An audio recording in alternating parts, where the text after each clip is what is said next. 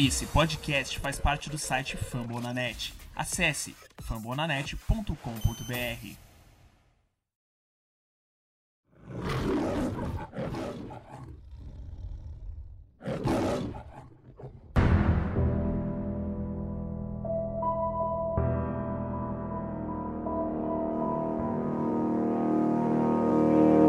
Like we always do at this time, I go for mine, I the shine. Torcedores do Detroit Lions no Brasil, português no mundo inteiro, até porque hoje a gente tem dois convidados aqui, não sou só eu e Paulo. É, Paulo vai falar daqui a pouco. Primeiro, é, eu quero apresentar para vocês os nossos convidados, começando com Rafael Alencar. Rafael fala português, mas não mora do Brasil. Oi, eu sou. Meu nome é Rafael Alencar, eu moro aqui em Montreal, no Canadá. E eu moro aqui há cinco anos já. E foi aqui que, na verdade, começou minha paixão pelo Lions. Eu vou falar rapidamente como foi que eu comecei a torcer pelo Lions. Na verdade, foi no começo do. Foi no ano passado. Né? Eu já assistia, é, eu já assistia NFL, né? Futebol americano. Mas eu não tinha um time. Só assistia os jogos, os playoffs, é, gostava. Só que fui convidado para uma, uma liga de fantasy e por acaso eu draftei o, o Stafford, né? E o, na verdade, o Stafford e o Marvin Jones. Mas foi por acaso, não, não tava mirando neles não. Mas na, na rodada lá eles eram os melhores é, disponíveis, é, que tinham a melhor posição por draft, eu draftei eles. E quando eu assisti o primeiro jogo do Lions, eu me apaixonei. Eu fui pesquisar a história e é isso, virei um torcedor fanático. Hoje eu todo dia eu acompanho o Lions, entro nos no sites especializados no Lions para ver notícia, comprei camisa, comprei uma toalha lá em Miami também, lindona dos Lions e sou um torcedor apaixonado. E é isso aí. Bacana, bacana aí. A Rafael comentando sobre a sua paixão recente pelos Lions. E vamos passar para o outro convidado, né? Nesta, nesta semana aí. Vamos lá. Se apresente aí, por favor. Boa noite, meu nome é Henrico Beraldi, eu moro em Blumenau, Santa Catarina, tenho 20 anos. É, queria agradecer aí pelo convite, poder estar participando e é, contar a história como eu comecei a torcer para o Detroit Lions. Eu tinha começado a acompanhar futebol americano há uns dois anos, mas não assistia assiduamente assisti alguns jogos, playoffs, Super Bowl. E daí eu fui viajar para os Estados Unidos e queria comprar uma jersey. Só que como eu não tinha time, eu não sabia direito qual escolher. Daí eu perguntei para um amigo meu que acompanhava o, a NFL e o college é, quais eram os jogadores ofensivos que ele mais gostava. Ele me passou uma lista e eu gosto bastante de é, ver os wide receivers jogarem. E eu pedi de wide receiver. Ele me mandou uns e eu, assistindo os vídeos, me encantei pelo Megatron. Daí fui lá, consegui achar uma jersey dele, comprei e desde então tô nessa de torcer pro Lions. Já faz. Tô acompanhando aí o time. Nossa, que saudade de Calvin Johnson. É, cinco anos. O, o, o, Rafael tem menos tempo, né? Tem tempo de desistir, Rafael. É... E eu, eu, tenho uma curiosidade, eu tenho uma curiosidade, né? Que eu, antes de torcer Lions, eu era simpático ao Green Bay, por incrível que pareça. Porque eu explico, né? Eu morei dez meses nos Estados Unidos, Wisconsin, e exatamente na época que o, o Brett Favre estava no, no auge, no, não no auge, mas estava jogando muito bem então era muito simpático ao Green Bay, assisti até um jogo deles ao vivo, mas quando eu vi o Lions, mas não torcia efetivamente, mas quando eu vi o Lions, o primeiro jogo deles foi paixão à primeira vista e, e é, é pro resto da vida, com certeza.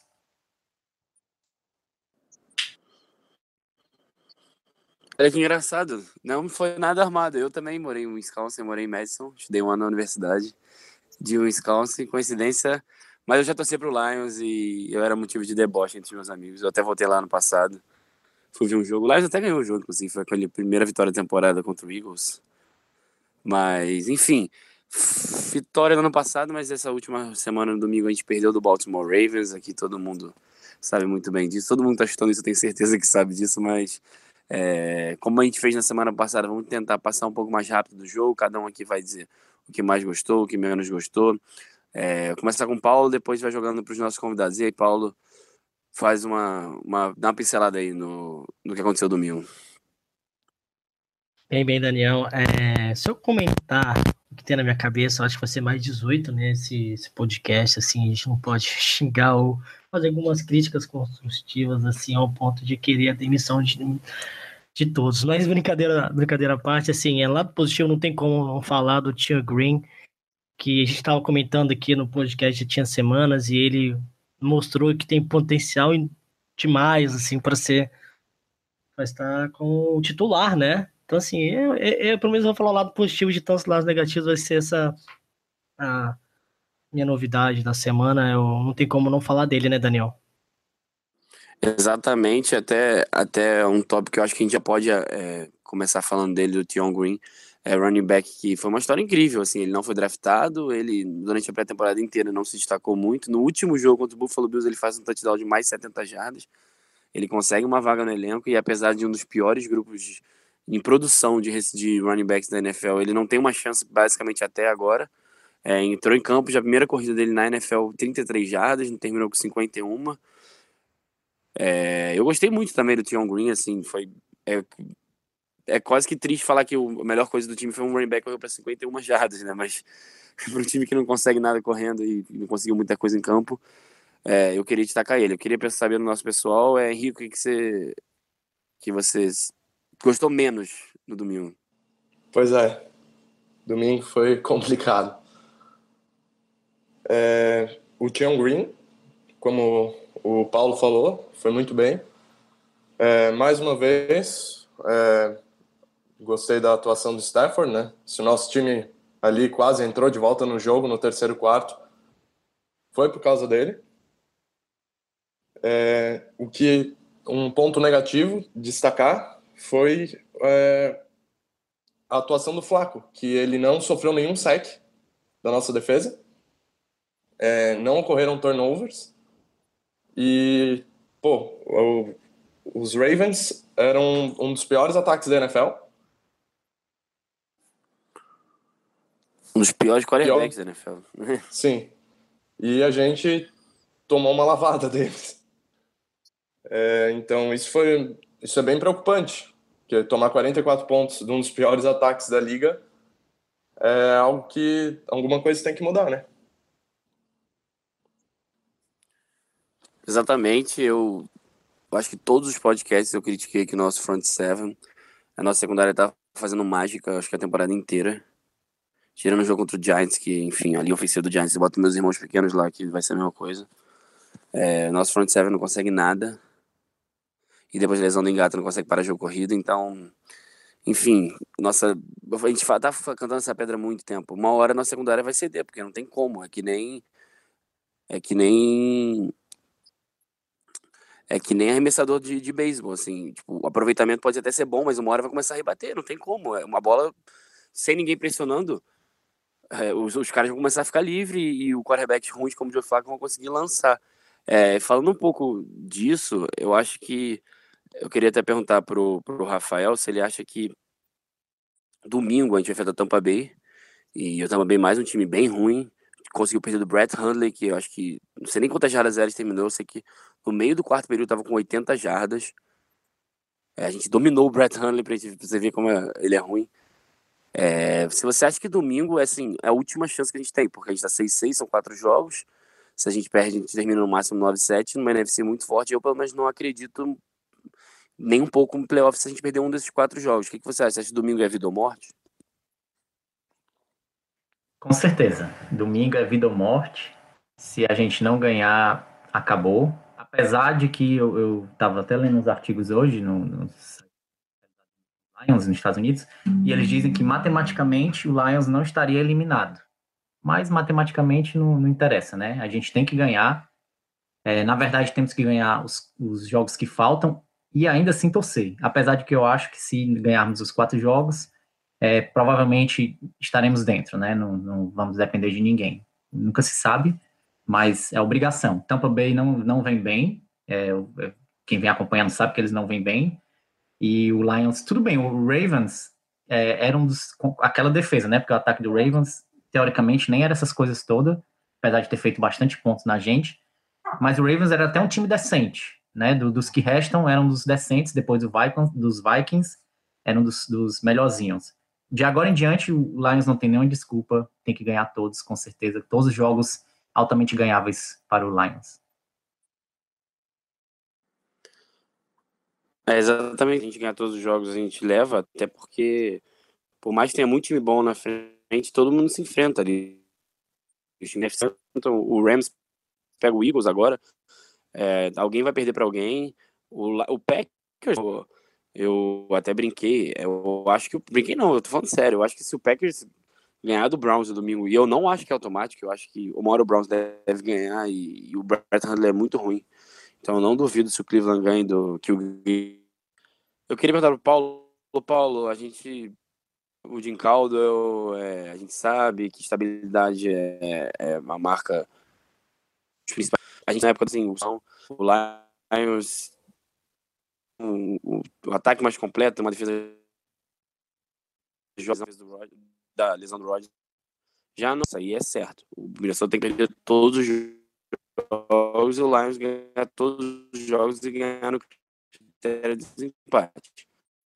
Se o Lions do Caldwell temporada aí, quando que na NFL isso não significa nada, é, vários e vários treinadores recebem extensões durante a temporada e são demitidos logo ao fim. Você acha, Paulo, que é fim da linha Jim Caldwell, qualquer derrota até o fim do ano? Bem, Daniel, ah, é, é nítido que o nosso time não está evoluindo, para mim, na, na, minha, na minha opinião, né? Você vê que o time está decaindo, na verdade, né? Nas, nas primeiras rodadas, viu um time forte, é, tivemos tem chance de ganhar, de ganhar de, dos Falcons, do Carolina, né? Você tem esse problema em campo, por exemplo, teve jogadores, nove jogadores em campo em momento de touchdown dos Ravens, por exemplo, assim, são errozinhos que contam, né, na conta do head coach também.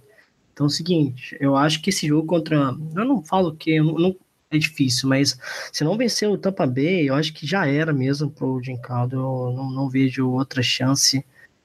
É, até porque realmente a Mata Forte, que é um time competitivo, um time que realmente seja uma franquia vencedora, mesmo gostando, ela mesmo afirmando que adora o de Caldo, ela tem que dispensar, tem que, tem que tirar. Então, assim, é, temos problemas, né? Temos problemas e eu, eu não vejo evolução nenhuma com Jim Caldwell. Não sei vocês, assim. A gente tem que realmente pensar no, no próximo técnico. E aí a opinião de vocês, por favor. E detalhe que o Jim Caldwell, ele não foi, é, eu estava até vendo isso, ele não foi escolhido pelo o Bob Quinn, né? Ele foi, porque os dois foram contratados praticamente ao mesmo tempo, o Jim Caldwell um pouquinho antes, mas eles não foram é, o Bob Quinn não teve a chance de escolher o treinador dele. Então, talvez seja a hora do Jim Keldon, Jim Keldon sair e deixar o Bob Quinn trazer um homem da confiança dele. Talvez. É, exatamente. Assim, eu lembro que quando ele chegou foi, foi depois da temporada de 2015. E o Jim Caldwell fez muito sucesso no primeiro ano, 2014, levou o time para os playoffs. É, e todo mundo já dava certo com a é, demissão dele em 15. É, mas aí o Bob Quinn deu uma segunda chance e todo mundo fala como o Jim Calder é um cara do bem, como todo mundo gosta dele. Eu acho que o Bob Quinn falou assim, ah, vou dar mais uma chance.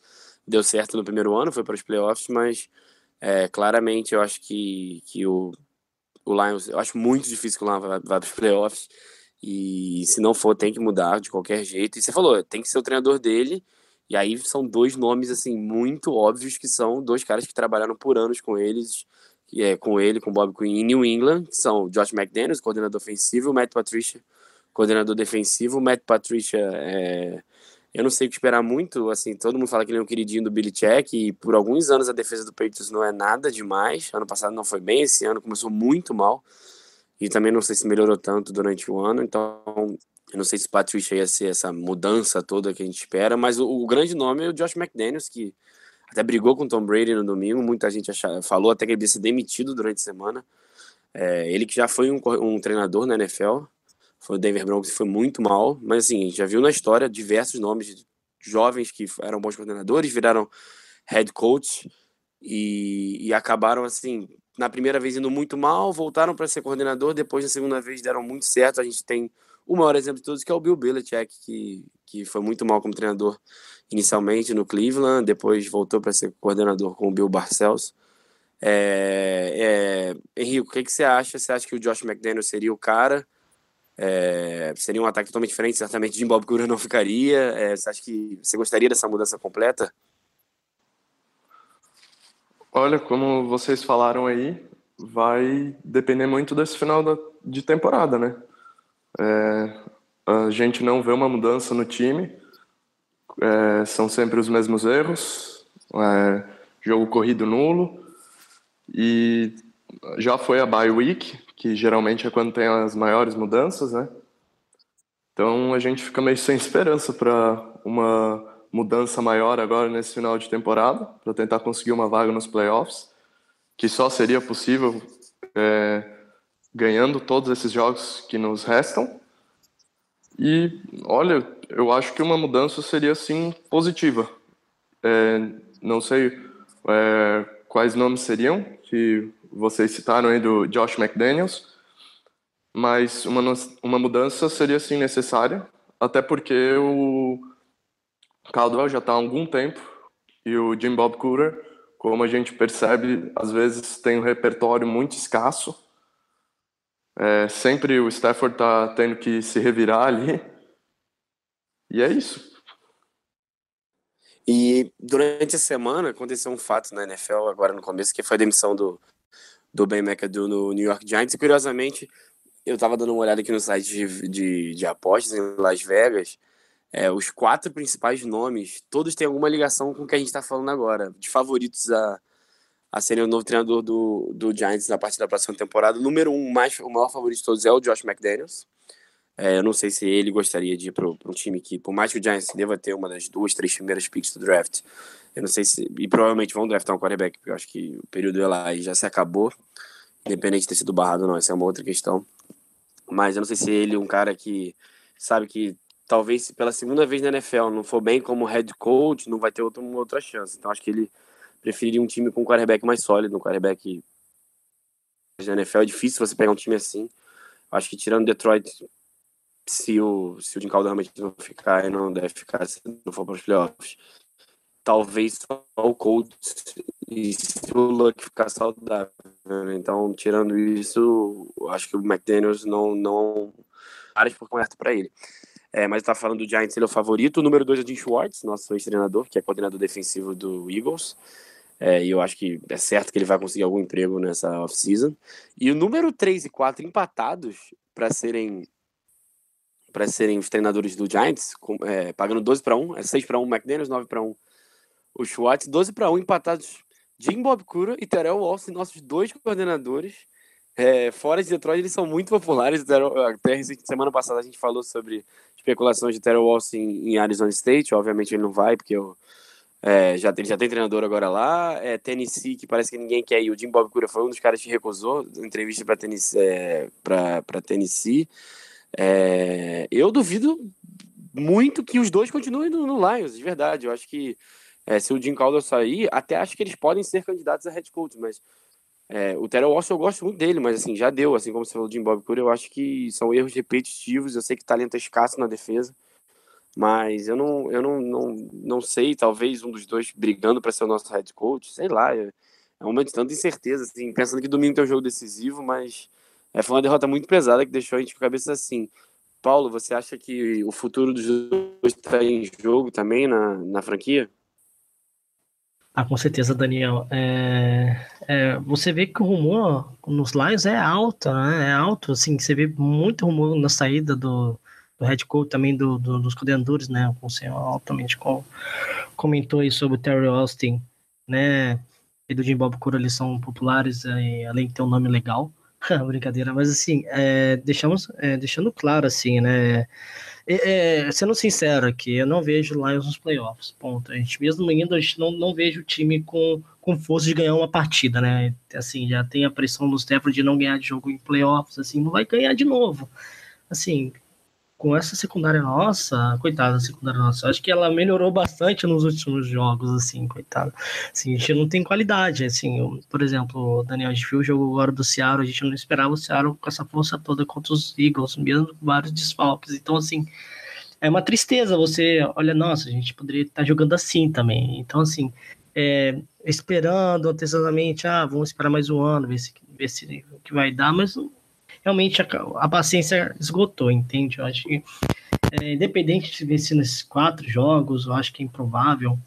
Né? Precisando vencer todos esses jogos, eu não vejo possibilidade do de, de, é, de Caldwell continuar. É, é, eu acho que esse é o fim dele, assim, em Detroit. E vocês, vocês acham? É, Rafael, você acha que Jim Bob Cura e Terrell Austin também, fim da linha? Você acha que é, eu acho que o Jim Bob Cruz seria talvez o favorito a head coach entre os dois, pelo fato de, assim, ele é o cara ligado ao Stafford e a gente conhece a NFL, a gente sabe que quarterback, franchise quarterbacks tem muita voz na hora de escolher um, é, um treinador. E se ele quiser bancar o Jim Bob Cura, eu acredito que ele possa ser. Você acha que é, eles vão sair no fim da temporada? Se eles vão seguir como coordenadores? É, ou se eles podem até brigar pelo head coach? Qual a sua opinião? Olha, é, o, o Jim Bob Cooter, ele, querendo ou não, temos que, é, que admitir que ele, vamos dizer, consertou o Stafford, né? Ele era um antes dele, um jogador totalmente diferente, e outro jogador muito melhor depois que ele chegou lá no Detroit. Querendo ou não, isso é fato. Você pode pegar os números, pode pegar os números do, do Stafford antes e depois. Ele está muito mais cuidadoso com a bola. É, tudo bem que ele faz, ele lança menos é, passe em profundidade, né? Infelizmente, porque ele tem um dos melhores, se não o melhor braço da, da liga. Mas pelo menos ele não está lançando tantas interceptações. E por isso pode ser que ele tenha mais moral também, né? Porque, como você disse, o Stafford tem uma ligação com ele. E também eu não sei se também se o, Jim Keldor deixa ele chamar as jogadas livremente. Será que ele não fica dizendo, ó, oh, chama aquela, ó, oh, agora eu quero uma jogada assim. Então, será que o, que, que o Jim Bob Cura tem essa liberdade para chamar jogadas? Eu não sei, a gente não está lá, não tem como saber, né? Não tem como saber o que se passa, se, se o Cura tem realmente essa liberdade. E já na defesa, né? O, o, o Terrence, a gente tem, tá horrível, é, só a secundária, como, como a gente sabe, joga alguma coisa que preste, e mas tirando a secundária, o time está muito ruim, não tem pressão nenhuma nos quarterbacks, então essa liga é uma liga de passe, pelo menos agora, né, nessa época que a gente está vivendo. É uma liga de passe, então sem pressão no quarterback, eles vão deitar e rolar. E o Flaco, que nem essas coisas todas, sinto muito os torcedores do, do Ravens que estão escutando, mas é verdade, acaba deitando e rolando contra o nosso, nosso time porque ele não tem pressão nenhuma. Então, se você botar um cara, um quarterback profissional que pode ficar o dia inteiro olhando é, para quem ele vai lançar, qualquer um quarterback vai, vai lançar uma, uma bola boa. Então é isso. Então, o meu favorito entre esses dois, com certeza, é o, é o Jim Bob Cooter. Olha, eu concordo muito com você, Rafael, é, especial no que você falou. É, na verdade, alguns pontos especial de Bob Cura é, é, notória a diferença. Assim, a nossa época de Joe Lombardi era sombria. É, o Stefan com o Scott Linehan não era um quarterback ruim, era um quarterback que chegou a 5 mil jardas numa temporada. Eu sei que muita gente criticava a dependência do ataque ao Calvin Johnson, mas depois que o Jim Bob Cura entrou, ele deu um passo muito grande. Eu acho que o que deixou todo mundo frustrado foi o seguinte: a nossa defesa é muito ruim desde o ano passado, então todo mundo esperava que o ataque comandasse. E o ataque é um bom ataque, não é um ataque excelente, não conseguiu dar, tipo assim, deu um grande passo, deixou de ser um ataque ruim com o Joe Lombardi, virou um ataque muito bom com o Bob Cura. E sim, mas todo mundo esperava assim, top 5, ataque excelente. E, e a falta de jogo terrestre, problemas de lesões na linha ofensiva, é, eu acho que, inclusive, acho que uma das contratações para o ano que vem tem que ser algum, alguém, algum novo treinador de linha ofensiva, treinador de running backs, tem que ter uma mudança geral ali, mas acho que isso é um papo para depois. Concordo para você que o Jim Bob Cura, especial se o Stafford tiver uma mão ali, é, tem que ser o grande favorito. Você, Henrique, você, Henrico, você acha que é, o Terrell Austin, em especial, a gente falou bastante do, do Jim Bob Cura, o Terrell Austin, que por muitos anos levou uma boa fama, é, até de se adaptar, tentar tirar alguma coisa de defesas ruins, já deu hora dele ou é simplesmente ter um dos piores front sevens da NFL, ter o pior grupo de, de pass rushers sendo pelo lado por dentro, seja o que for da NFL, que está atrapalhando o trabalho dele. É, é, não se pode negar que a nossa, o nosso front seven está desfalcado, né?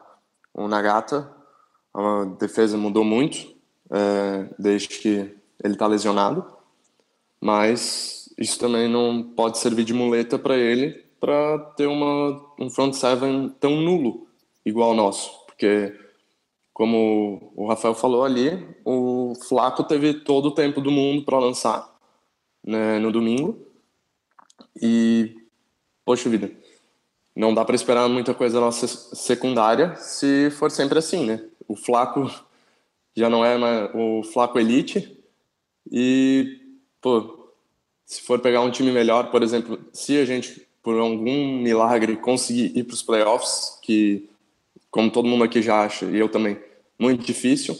Se a gente for para os playoffs, onde a gente vai encontrar é, enfrentar quarterbacks muito mais qualificados que o Flaco, a gente vai sofrer mais ainda. Então, eu não, eu acho que vai depender muito desse final de temporada do para saber se o Terrell Austin fica ou vai. Mas eu acho muito provável que ele vá, até pelas especulações que tem dele em outras equipes, porque como você falou, é, Daniel, é, que ele estava especulado ali no, nos Giants, então ele tem ele tem um determinado mercado e nos Lions parece que tá dando tempo, né? É, a gente espera, espera, espera, mas nunca sai o ano. Então, às vezes, uma mudança vai bem para os dois lados, pro, tanto para o treinador quanto para o time. Perfeito, perfeito, concordo com o Henrico. É... Aproveitando, tem uma coisa que estava tendo na minha cabeça, assim, já tem semanas, né? A dificuldade no primeiro período de pontuar, né? É, eu quero saber qual é o verdadeiro culpado. O que vocês pensam aí, o verdadeiro culpado ou os culpados nessa péssima péssimo começo de, do jogo, né? Vários jogos muito mal no começo, dificuldade de pontuar, dificuldade nos drives. Eu queria saber a opinião de vocês nesse sentido. Isso tá me, tá me deixando maluco. Olha, eu acho que principalmente a insistência de correr com a bola, certo? Sabendo, minha opinião, óbvio, sabendo que não temos bons running backs, que é, vamos encarar a realidade, mas o Abdullah não estou dizendo que ele é ruim, ele é razoável para algumas situações, mas ele não é um running back que vai resolver o nosso jogo corrido. Talvez o Green, vamos dar mais tempo, né? Como o sobrenome dele verde, né? Então ele ainda está verde, vamos, vamos esperar mais um pouquinho para saber a capacidade dele. Mas insistir em correr com a bola, aí vai uma, duas corridas, não sai do canto, ganha uma, duas, três jardas no máximo, e o Stafford tenta um passe. Na maioria, no, no primeiro e no segundo quarto, é screen pass, é para o lado, para ganhar poucas jardas.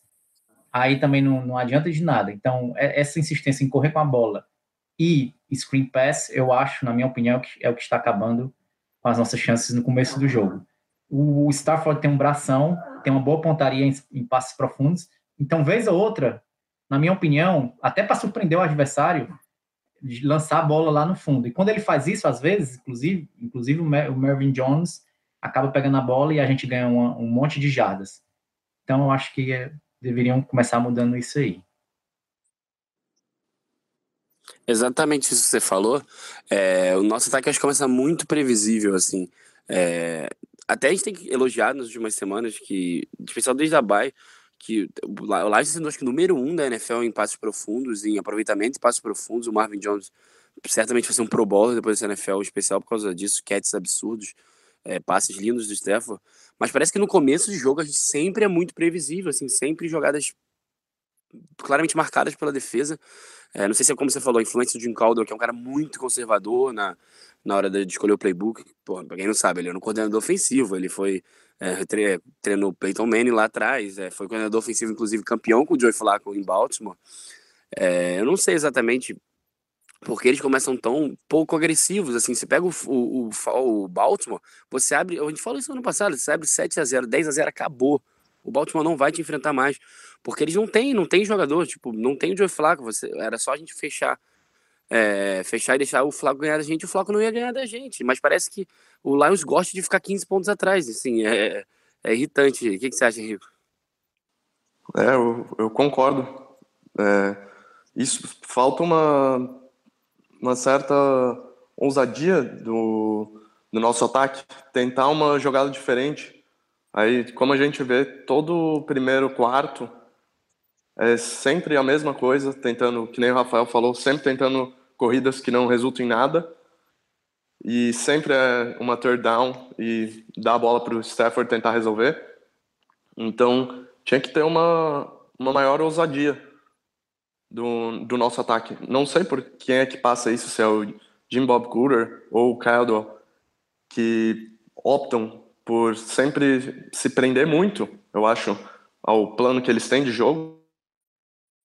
O, o ver como é que o Green é, vai reagir, se der mais carregadas para ele, porque o Abdullah, acho que ninguém mais acredita que possa sair algo extraordinário dele. Já essa já é a terceira temporada dele e ali sempre esperando alguma coisa, mas nunca sai coisa boa.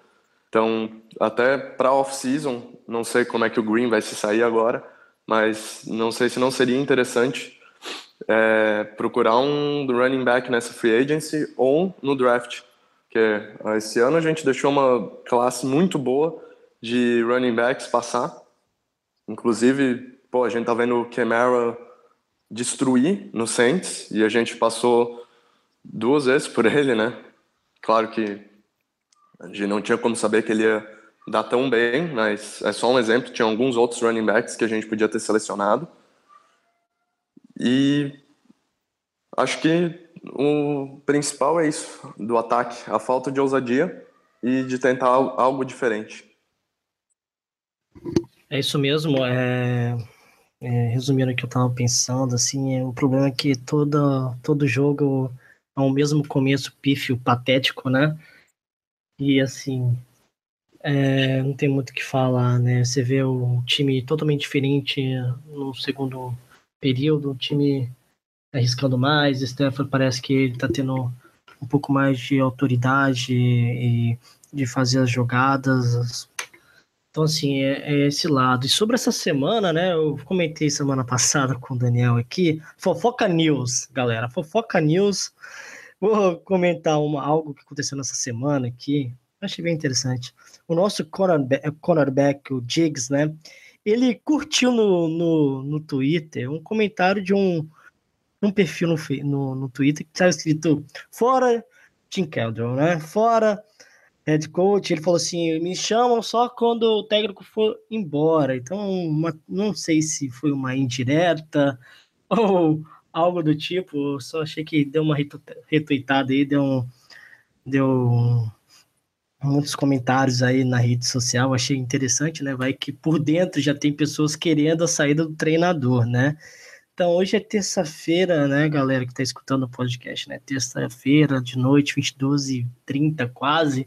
Então, deve ter muita novidade ainda sobre os lives, assim, enfim, jogadores, é, quem vai estar por dentro ou não do próximo jogo. Tem algo a, a ser comentado, Daniel, sobre isso?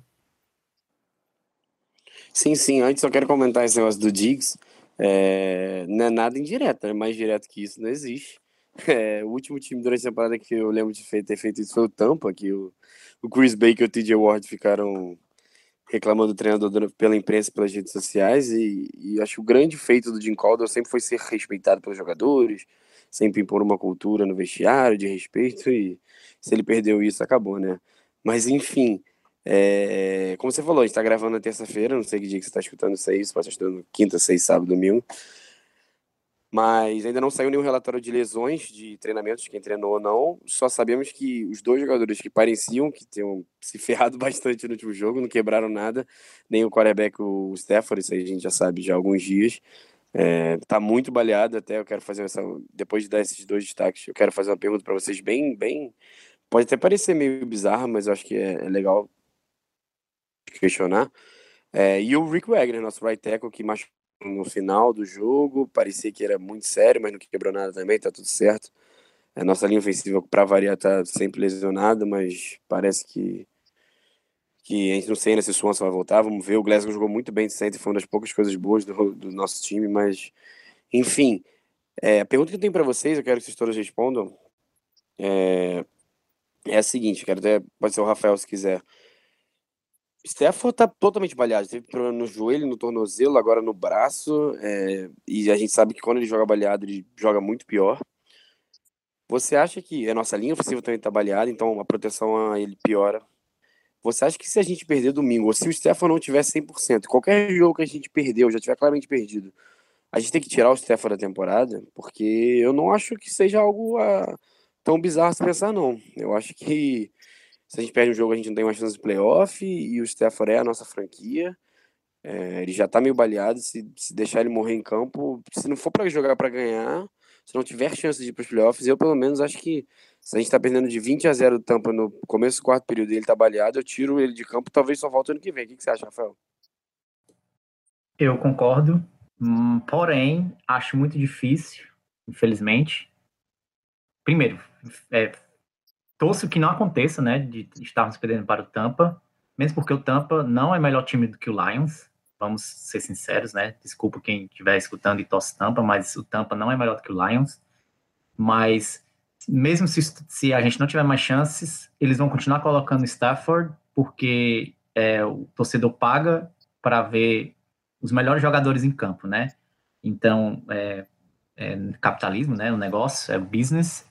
E então eles querem ver o melhor jogador jogar, e no caso, nosso melhor quarterback é o Stafford de longe, né? O reserva tá lá só de enfeite.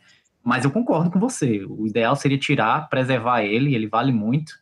É, o time só tá com chance de ir ao playoffs, vou dizer que 70% por causa dele. Ele é muito bom, um dos melhores da liga, na minha opinião.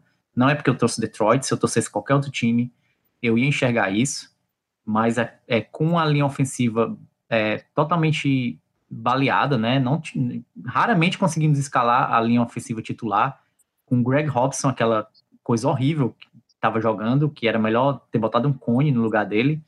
É, quase mata o Stafford, por isso que ele até tá todo machucado, né? Tornozelo, mão, braço, coluna, teve uma, uma um costela, né? Na verdade, não coluna, costela. Teve um jogo que ele achei que ele tinha até quebrado as costelas.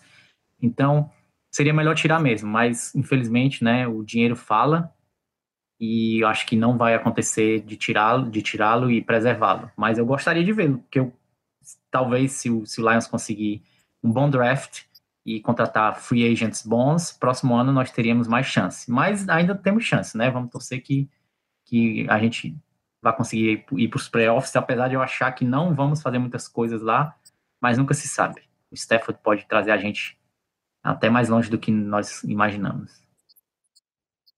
E só deixando um detalhe, né, sobre a questão do Eli Manning, enfim, há uma pressão a mais sobre o Stafford de ele jogar bem, jogar de alto nível. Infelizmente ele não está constante nesse nessa temporada. Ele começou muito bem, assim, tem uma uma recaída, enfim. Nós temos nós torcedores aqui temos noções disso a noção de que o Stafford ele realmente é a alma do, da franquia, que ele não é ocupado, tem muita coisa por trás, né?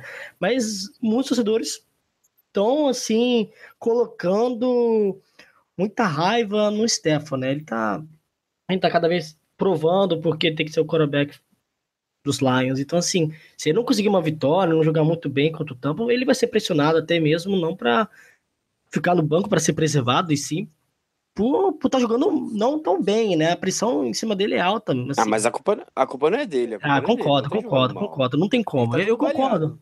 Concordo, concordo. Não, só levantei a bola que eu acho que ele pode ser barrado. Não é barrado, ele pode ser poupado. Se a gente acabou, se a gente perder domingo, acabou a temporada. E ele tá todo ferrado. Ah, concordo. Então, eu... Se ele, se ele precisa ser assassinado em campo, é melhor, sei lá, guardar ele. Como o Rafael falou, ainda vai melhorar nas escolhas de draft. Mas enfim. Exatamente. É só porque Não, tá... tem que defender o menino João Matheus. É, tem que defender, é, para mim, de longe, o, melhor, o melhor, até podemos comentar os melhores quarterbacks né, da liga. Assim, eu defendo ele total, eu gosto muito dele, assim, eu não vejo pressão nenhuma, mas infelizmente o torcedor, ele é muito, muito cabeça quente, né? Assim, não pensa, acha que o quarterback é, tá jogando de todas as posições do campo. Então, assim, é complicado e tem que se ficar se provando, né? E falando em draft, né, eu tenho, deixa eu deixar uma coisa bem interessante, que um, depois eu vou querer a opinião de vocês aí no próximo podcast aí, sobre o draft, né, tem que pensar no draft também, Né? O pessoal está comentando quais são os possíveis running backs já, ou se tem alguma outra pique mais importante para outra posição depois, mas vamos falar do próximo jogo, né? Sobre o Tampa Bay, coisa rápida aí, galera. O que vocês pensam? Qual o palpite do jogo? É, é vencer, né? É obrigação vencer. E, e aí, vocês? Ah, eu acho que esse jogo dessa, da semana 14 contra o Tampa Bay, além de um divisor de águas para saber se a gente ainda vai ter alguma chance de ir para os playoffs ou não. Vai ser um jogo bem interessante porque vai ser Tampa Bay tem a segunda pior defesa da NFL em jardas totais e o Lions tem uma das piores também. É, não me lembro direito exatamente a posição, mas estava ali nos, nas dez últimas. Então, são dois ataques que agora que o James Winston voltou para Tampa Bay, o ataque deles, dos Buccaneers, é perigoso. É, ele tem várias armas. O nosso ataque também é o que está carregando a gente até agora. É, então, vai ser um jogo bem interessante. É, podemos prever muitos pontos aí é, com essas ambas as defesas. E vamos torcer para a gente sair com essa vitória e não desistir da temporada tão cedo ainda. Com... Desculpa, o seu palpite. Fala o palpite ainda. Tem que dar um palpite. Desculpa. Eu tô confiante que a gente vai ganhar. Uma vitória por uma posse de bola, que mais que isso é meio difícil esperar, mas ali uns três pontos, um field goal no final do Prater, ou mais ou menos isso. Eu acho que iremos ganhar. Estou confiante. Eu acho que, inclusive, acho que vamos ganhar os próximos quatro jogos. Se não tivermos, se não tivermos nenhum, nenhuma lesão séria, se o Stafford estiver jogando decentemente, acho que vamos ganhar, não sei, vou dizer de 24 a 17, talvez. E um, uma, uma estatística aí para quem não está acompanhando, as estatísticas, mas como a gente está falando anteriormente, o Stafford é o segundo quarterback mais sacado da liga. Só perde para o Brissett do Colts, né, do Indianapolis Colts, e não é à toa que o, que o, o Luck vive machucado, né, porque eles têm, conseguem ter uma linha ofensiva ainda pior do que a nossa. Então vai dar Lions domingo, se Deus quiser. É, minha aposta é. Eu acho que vai dar Lions também. Se o Lions perder o Tampa aí, amigo, fecha a casa. É, acabou a paz de diretoria Jim Carrey, como diria o, como diria o poeta, mas eu acho que o Lions ganha, também estou mais ou menos por aí, 21 a 17, talvez algo mais apertado. É, se você falou do Contra Diggs ter desistido do treinador, o Tampa é o time que mais claramente já desistiu do seu treinador, e se a gente conseguir perder do Tampa, é... aí a situação está mais complexa do que a gente imaginava, mas assim, como o Rafael falou, eu acho que a gente pode ganhar os quatro jogos. É, essa semana eu tô bem menos animado que das últimas. As últimas eu tava bem empolgado, mas é aquela coisa, ganha domingo, um monte de confronto direto, agora é, pelo menos uns dois, três confrontos diretos acima. A NFC Sul, mais uma vez, dois, três principais times se enfrentam. É, eu aposto na vitória e quem sabe semana que vem a gente possa estar muito animado e quem sabe também de novo com a participação de vocês. A gente está encerrando agora, eu queria agradecer. É, quem quiser falar primeiro aí, o Rafael falou agora, põe Henrico se quiser. Primeiro eu queria agradecer e quiser mandar um recado para a galera, um abraço, o que você quiser, fala aí, o espaço é seu. Ah, agradecer aí a oportunidade de participar. É sempre bom conversar sobre os Lions. Nossa torcida no Brasil ainda é bem pequena, então, mas acho que quem torce, torce bastante, né? Porque nós não vivemos de muita felicidade no nosso time. Mandar um abraço aí pro pessoal do Fantasy dos Mano, que é nosso grupo de fantasy da NFL, que eu, a gente já faz há três anos que eu faço parte, eles jogam a mais, e graças a ele que, eles que eu tenho aí o é, interesse pela NFL cada vez maior. Quero mandar aí um, um abraço para toda a nação leonina, né, torcedores do Lions, que sofrem junto comigo, porque quando o Lions perde, eu fico muito, muito é, putaço, né, com raiva. E também quero agradecer o convite maravilhoso que fizeram de participar desse, desse programa. Sempre que me convidarem, eu vou vir, porque não tem coisa hoje em dia que eu goste mais de uma das coisas que eu gosto mais do que falar do Lions. Aqui em Montreal, o pessoal só quer saber de hockey no gelo, né? O, o Canadiens, né? O time daqui da cidade. Nada contra, também acompanho, torço. Mas Lions é a minha primeira paixão. E agradeço muito pelo convite. E um abraço. E é isso aí. Valeu, galera. Então é isso, né? Eu também fico muito putaço, realmente. É... Eu assisto jogo com a minha namorada, e minha namorada fala uma coisa, né? Minha namorada não é muito de futebol americano, mas eu falo assim: falta no, no Lions, nos Lions, melanina. Falta melanina nesse time. E é isso, né, galera? Falta um pouco disso também no, nos times, mas assim, Vitória vem com o fio gol do Prater para ele se redimir da semana. Ele não é culpado, ele é o God, né? Ele, ele tem crédito pra caramba, né? Não tem como, né? Então é isso, agradeço a presença de todos aí. Go Lions, né, galera?